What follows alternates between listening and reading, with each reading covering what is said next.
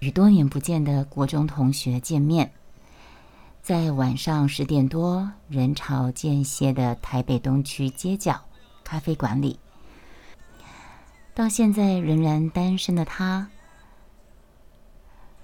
说话依然是国中时期那个慵懒像猫的调调。见面第一句话，他就问我：“嗯，这么晚，你老公？”还让你在街上闲逛啊？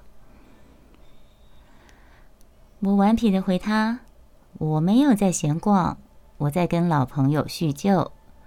而且，我老公跟小孩这几天回婆家去了。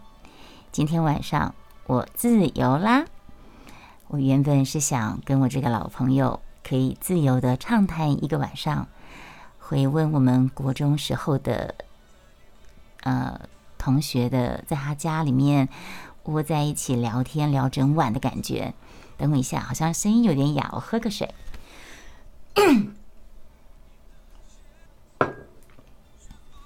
然后在聊天当中呢，他接了几次电话，手机，然后我发现一次一次让他眼神暗淡，心思不宁起来。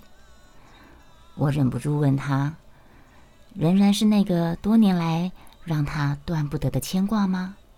是那个贪心拥有幸福美满家庭，却又掌握着他的心情起伏的男人吗？他点点头，然后苦笑着。我听到像猫咪的呓语。他说：“我戒不掉他，就像戒不掉咖啡一样。”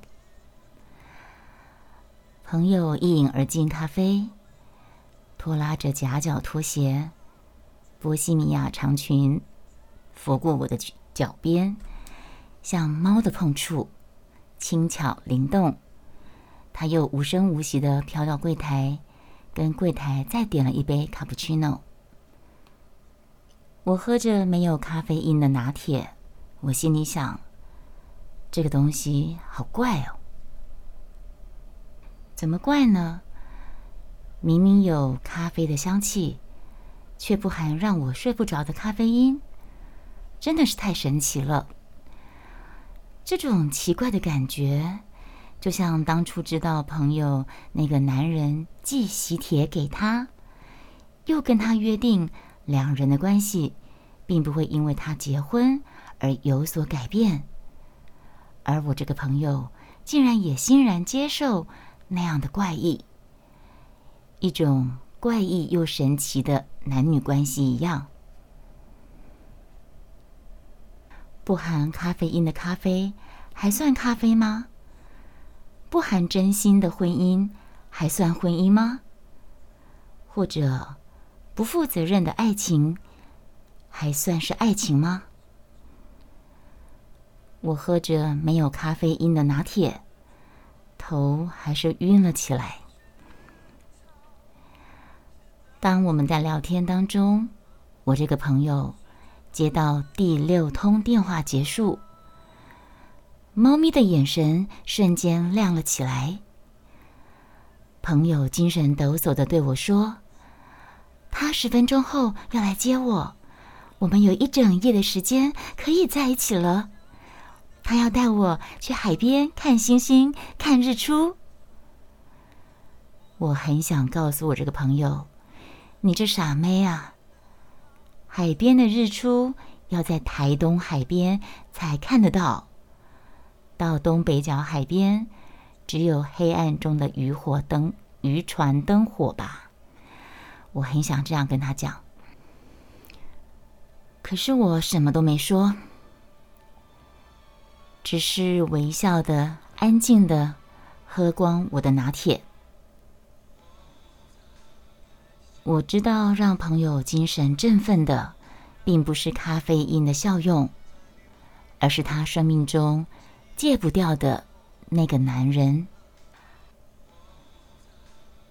十分钟后，朋友疯也似的跑出咖啡馆。我看到他奋不顾身投入外面的黑暗中的身影，我脑海里想起好多好多年前，我在日记本上写着：“借一个人真的很难。就算时间久远，十年、二十年后的某个失眠的夜，等一下，我喝个水。我发现我声音如果要把它放低一点讲，我就很容易哑掉。我的声音音频比较适合在中中间的地方。我想到好多年前，我在日记本上写着：“借一个人真的很难，就算时间久远，十年、二十年后的某个失眠的夜，那个人影像尽管朦胧，仍然能从心底深处扩散、晕开，一阵淡淡、隐约的酸痛，或许是甜蜜。”或许什么都不是，可是那个人就仍然在心底某个角落蜷缩着。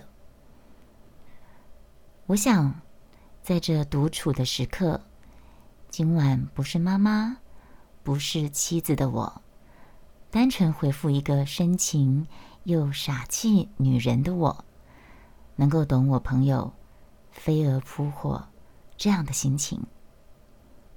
说完啦。借一个人，嗯，我曾经发表在部落格的小小说，